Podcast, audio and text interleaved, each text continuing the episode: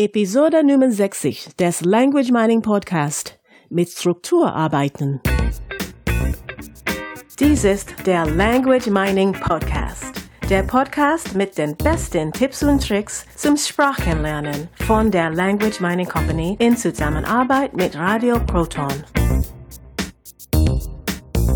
Hallo liebe Hörer, das ist der Language Mining Podcast und äh, heute sind wir richtig strukturiert dabei und äh, versuchen euch, nee, wir versuchen nicht, wir tun es tatsächlich, wir geben euch Tipps und Tricks zum Sprachenlernen. Heute geht es um Struktur. Mein Name ist Carsten und hier neben mir ist Katrina, ich bin Katrina. Ja, ich liebe es, wenn Texte schon strukturiert sind dann kann man mit einer Struktur arbeiten, diesen Markt und die man auch verstehen kann. Genau, warum, warum Struktur? Warum brauche ich diese Struktur? Ganz einfach, weil unser Gehirn einfach äh, diese Struktur aufnimmt und äh, verinnerlicht. Und wenn ich das, äh, also je, je einfacher ich diese Strukturen halte, desto leichter verständlich ist es für, für mich, für mein, für mein Gehirn. Und äh, da kann ich natürlich ein bisschen nachhelfen. Und ich glaube, das ist das Spannende. Wie kann man Struktur in die, in die Sprache bringen? Sprache kommt doch von irgendwoher. Dann ist es doch schon Struktur drin oder? Ja, da gibt es ganz verschiedene ähm, Methoden. Wollen wir vielleicht erstmal ein bisschen erklären, was überhaupt Struktur ist und wie ich eine Struktur erkenne. Also nehmen wir mal das Englische. Ich denke, die meisten Menschen sind im Englischen mehr oder weniger mächtig oder haben zumindest schon mal in der Schule ein bisschen Englisch gehabt. Ähm, beim Englischen habe ich meistens sowas wie ähm, die, die, die Zeit oder ähm, äh, Zeit und den Ort ähm, am Anfang des Satzes oder auch am Ende Ende des Satzes und dann kommt sowas wie Subject, Verb, Object. Ähm, das ist äh, sowas wie, das findet man auch schon in, in einfachen Kinderbüchern, in einfachen Sätzen. Äh, äh, wenn ich zum Beispiel einen Satz nehme wie uh, One day uh, in, the, in the sky, one cloud said to another. So, jetzt habe ich hier einen ganz einfachen Satz, der zum Beispiel aus einem Kinderbuch hätte stammen können.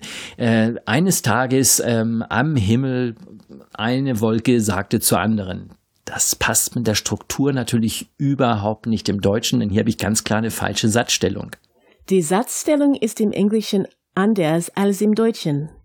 Hier ist also eine Zeit, ein Ort und dann noch Subjekt, Verb und Objekt. Die Struktur ist doch schon da. Wie kann ich die denn zum Lernen nutzen? Ja, natürlich, die Struktur ist da in der Sprache und das ist ja auch gut so. Das wäre ja nicht gut, wenn ich mir die jetzt noch äh, selber noch zusammenbauen müsste.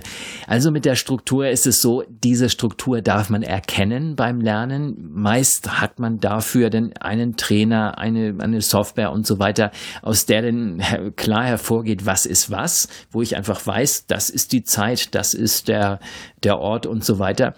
Und wenn ich mit dieser Struktur arbeite, dann kann ich jetzt hergehen und kann dieser Struktur, äh, da kann ich also eine einzelne, eine eigene Zeile zuweisen. Also wenn ich zum Beispiel beim, beim Schreiben bin, dann äh, schreibe ich die Zeit einfach in die erste Zeile, den Ort in die zweite und dann den Rest in die dritte oder auch das kann ich noch wieder aufteilen, damit ich einfach weiß, wie ist das Ganze aufgebaut dann stehen ja in jeder Zeile nur wenige Wörter. Ja, das ist natürlich also ökonomisch gesehen Platzverschwendung, ganz klar. Trotzdem kann ich so sehr gut erkennen, was welche Struktur da ist und auch dann wirklich Zeile für Zeile lesen und meinem Gehirn mitteilen, pass mal auf, hier habe ich jetzt die Zeit, jetzt kommt der Ort und jetzt kommt diese andere Struktur. Wie hilft dir das? Du teilst den Satz auf mehrere Zeilen auf. Was bringt das? Das ist ganz einfach, denn die, äh, die, äh, die, die Tatsache, dass ich schon alles in einzelne Zeilen schreibe, signalisiert meinem Gehirn einfach, die sind, die sind wirklich, das sind Einheiten, die sind auch in dieser Reihenfolge. Wir lesen von oben nach unten, natürlich von links nach rechts zunächst, dann von oben nach unten, das heißt Zeile für Zeile. Mein Gehirn weiß also, das ist Nummer eins, das ist Nummer zwei, das ist Nummer drei. Das brauche ich noch nicht mal daneben zu schreiben. Wenn ich ähm, jetzt spontan einen Satz auf Englisch sage, dann ist natürlich die Gefahr groß, dass mein Unterbewusstsein da irgendeine deutsche St Satzstruktur liefert. Und bei dem Beispiel von eben ähm, äh, eines Tages äh, am Himmel ähm, äh, da ist natürlich, danach kommt nicht dieses Subject, Verb, Object, sondern da kommt jetzt erstmal das, das Verb, ähm, sagte, was hatte ich gesagt, sagte eine Wolke zur anderen. Das heißt, da kommt erstmal das Wort sagte. Auf Englisch wäre das ähm, äh, one cloud says oder said oder was auch immer. Das heißt, da kommt erstmal das Subjekt und dann das Verb. Das heißt, wir haben eine andere Satzstellung hier. Auch mit den Zeiten. Ich kann die Zeit ganz gerne im Deutschen auch mal so in die Mitte tun. Das geht auf Englisch nicht. Die muss entweder ans Ende oder an den Anfang zusammen mit der Position, also mit dem, mit dem Ort. Und äh, da, je, nach, je nach Satztyp oder Satzstellung in diesem speziellen Beispiel sieht es also immer ein bisschen anders aus. Wenn ich diese Sachen praktisch so schön strukturiere, dass ich sie wirklich Segment für Segment aufnehme, dann äh, kann ich das viel, viel leichter lernen. Ich merke, dass es mir sehr hilft, den Satz aufzuteilen, wenn er über mehrere, mehrere Zeilen geht wie zum Beispiel bei Zeitschriften mit engen Spalten. Genau, und da darf man denn der Sprache schon, die darf man schon recht, recht gut können, damit man diesen Satz dann auch wirklich gut verstehen kann.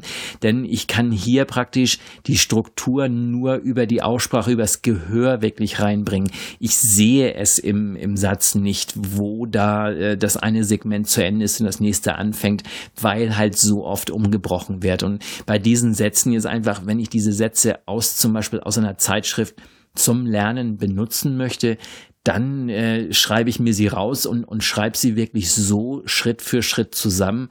Äh, also Zeile für Zeile schreibe ich mir sie auf, damit ich dann auch die Struktur leichter erkennen kann. Und erst dann, äh, oft passiert mir das dann auch, dass ich erst dann den Satz richtig verstehe. Also wenn ich vorher sage, nichts verstanden und dann äh, gliedere ich ihn auf in einzelne Segmente und schon funktioniert's. Ist das denn nicht sehr aufwendig, jeden Satz auf einem Buch herauszuschreiben? Ja, aufwendig klingt natürlich gleich wieder nach Arbeit und immer wenn etwas nach Arbeit klingt, dann äh, gehe ich gerne einen Schritt zurück und meine, meine äh, These ist ja immer, Sprachen lernen darf Spaß machen. Und wenn es keinen Spaß macht, dann lasse ich's. Also aufwendig im Sinne von, ja, wenn ich das mit der ganzen Zeitschrift machen will oder mit dem ganzen Buch, dann ist es aufwendig. Ich mache sowas ganz gerne, indem ich einfach mir einen Satz mal herausnehme und den jetzt mal so aufbrösel, also in kleine Segmente teile und mir den mal anschaue. Gerade so längere Sätze, da macht, da macht es einfach Spaß. Und das mache ich dann wirklich auch nur mit einem einzigen Satz und nur, wenn ich auch wirklich Lust dazu habe. Also dann kann ich mir diesen Satz anschauen und den schaue ich mir dann oft so intensiv an, dass ich den dann auch irgendwann auswendig kann, weil ich äh, und oder mir überlegt, welcher Situation könnte ich diesen Satz denn mal sagen. Vielleicht tausche ich das ein oder andere Wort aus oder verändere den Satz ein kleines bisschen. Auf jeden Fall merke ich mir die Struktur denn und beim nächsten Satz, den ich sagen will, kann ich das dann sehr viel leichter tun, weil ich eben diese diese 1, 2, 3, 4, 5, also diese Zeilen sozusagen in meinem, also visuell abgespeichert habe und äh, Schritt für Schritt dann auch ausgesprochen habe. Dadurch aktiviere ich natürlich wieder den auditiven Sinn und äh, so geht Lernen dann auch sehr viel einfacher. Ja, und nicht nur das Lernen, sondern auch später, wenn man kreativ sprechen will. Das geht dann sehr viel einfacher. Genau, weil beim kreativen Sprechen werden praktisch im Gehirn zwei Dinge zusammengeführt und das ist auf der einen Seite die Struktur, das muss man sich wirklich vorstellen wie so ein, wie so ein Gerüst aus Platzhaltern und äh, da schaufel ich dann die Wörter rein. Und natürlich klar, je komplexer die Grammatik ist, desto mehr hat mein Gehirn da dazu zu schaffen, wenn ich dann noch das eine oder andere anpassen muss wegen ja, keine Deklination und so weiter in der Regel ist es aber so einfach, ist es aufgebaut. Das heißt, wenn ich diese Struktur einmal drin habe in meinem Kopf, dann ist es relativ leicht, diese Platzhalter dann auch mit Wörtern zu befüllen und dann habe ich einen richtigen Satz, der auch wirklich funktioniert. Ist denn das mit den Zeilen und mit dem Herausschreiben die einzige Möglichkeit, die Struktur zu lernen? Nein, da gibt's viele, viele andere Dinge. Also ich, es gibt so eine, so eine abgespeckte Variante, das machen wir zum Beispiel, wir machen ja Voice-Over, das heißt, wir ähm, sprechen professionell ins Mikro und unsere Stimmen verkaufen wir sozusagen. Das heißt, wir sprechen Texte ins Mikrofon und äh, diese Texte bekommen wir als, als Texte geliefert und bevor wir anfangen, diese Dinge zu ähm, aufzunehmen, äh, lesen wir uns den Text natürlich durch, dass wir ihn verstehen und machen uns dann Zeichen rein. Das heißt, wir machen einfach vertikale Striche, große mit einem dicken Buntstift oder so, wo wir einfach sagen, da ist jetzt eine Sprechpause. Und die Sprechpausen sind meist auch schon Indikatoren dafür, dass das hier einfach Struktur drin ist. Also hier ist so ein, sagen wir mal, der, der, der Unterbrecher zwischen einem Platzhalter und dem nächsten. Also sowas wie, das war jetzt die Zeit und jetzt kommt der Ort oder jetzt kommt das Subject, Verb, Object oder einfach nur Subject und Verb und dann kommt das Object oder so, wo ich einfach sage, hier mache ich eine kurze Pause. Okay. Anstatt das Ganze herauszuschreiben, kann man es auch markieren, damit man die Struktur versteht. Ja, noch eine schönere Variante davon wäre natürlich mit äh, Buntstiften und Farben zu arbeiten. Hier würde ich äh, mir am Anfang überlegen, welche Farbe äh, ordne ich welchem Konstrukt zu. Also jetzt einfach mal bei diesem einfachen Beispiel zu bleiben. Äh, ich könnte jetzt zum Beispiel sagen, die, die Zeit ist bei mir immer rot und der Ort ist immer blau, das Verb ist immer grün oder solch, solche Dinge, dass ich hier einfach mit, mit Farben arbeite. Dafür darf ich dann natürlich auch immer die Buntstifte zur Hand haben, wenn ich äh, an einem Buch arbeite oder so. Dadurch prägt sich diese Farbe, also die verankert dadurch verankere ich die Farbe dann mit dem, mit dem Verb, mit dem, mit der Einheit, mit diesem Teil der, der Struktur und äh, das Lernen geht dadurch natürlich sehr, sehr viel besser. Das wird zum Beispiel auch in Fremdsprachenunterricht, so in Kursen, äh, arbeiten die Trainer gerne mit, mit Farben und etablieren diese Farben am Anfang für alle Schüler gleich ich sage ja immer, das darf der Schüler denn gerne selber entscheiden. Nur in so einer Gruppe geht's halt nicht anders. Da, da muss der Lehrer das praktisch vorgeben und arbeitet dann immer mit denselben Farben. Das äh, funktioniert dann auch für die meisten Schüler und ist auch gut so. So arbeitest du also mit Struktur. Man kann es in separate Zeilen herausschreiben, man kann es markieren oder man kann mit Farben arbeiten. Gibt es noch weitere Möglichkeiten? Ja, ganz banal äh, einfach die die Komma, die die Zeichensetzung beachten. Äh, Kommas sind sind so ein so ein Ding, also die englische Komma englischen Kommaregeln sind halt ganz anders als als die deutschen und äh, für mich ist es viel logischer, denn die die englischen Kommata, die sind die sind halt so gesetzt, da weiß ich, wenn da ein Komma ist, dann mache ich auch eine Pause. Manchmal sind es halt Aufzählungen, ist ähnlich wie bei uns, aber die, die Kommas, die praktisch keine Aufzählung sind, bedeuten meist, hier mache ich eine, eine Pause. Äh, andere Sprachen wie zum Beispiel Portugiesisch ist eine, eine Sprache, die, die setzen lieber Kommas als Punkte. Das heißt, da werden Sätze sehr, sehr lang. Einen portugiesischen, normalen portugiesischen Satz würde ich im Deutschen schon mal wahrscheinlich, da würde ich zwei oder drei Sätze draus machen, so im Durchschnitt. Das heißt, da sind sehr, sehr viele Kommas drin. Äh, diese Kommas sind dann natürlich ganz klar wie ein Punkt. Also hier ist eine Pause, hier ist, ist fertig.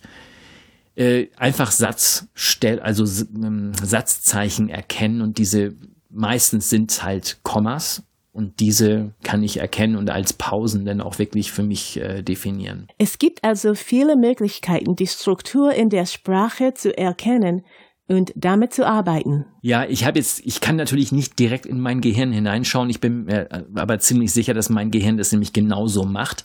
Wenn ich äh, rede, während ich spreche, liefert mir mein Unterbewusstsein eben diese Struktur. Deshalb weiß ich auch ganz genau, wenn ich sage, äh, ich, ich gehe heute nicht zur Arbeit, aber gestern bin ich zur Arbeit gegangen. Da weiß ich ganz genau, warum das gegangen oder das bin äh, am Anfang und das gegangen am Ende ist ähm, und warum äh, ich sage, ich bin gegangen und nicht bin ich gegangen, denn wegen dem Wort aber, da ist es halt anders, als wenn ich zum Beispiel eine andere Konjunktion nehme, wie ein weil oder ein wenn oder ein falls und so weiter es gibt verschiedene äh, Satzstellungen bei Nebensätzen im Deutschen und mein Unterbewusstsein weiß einfach ganz genau, was richtig und was falsch ist. Und da brauche ich keine, keinen Deutschunterricht, der mir irgendwie Grammatik beibringt, sondern ich weiß es einfach.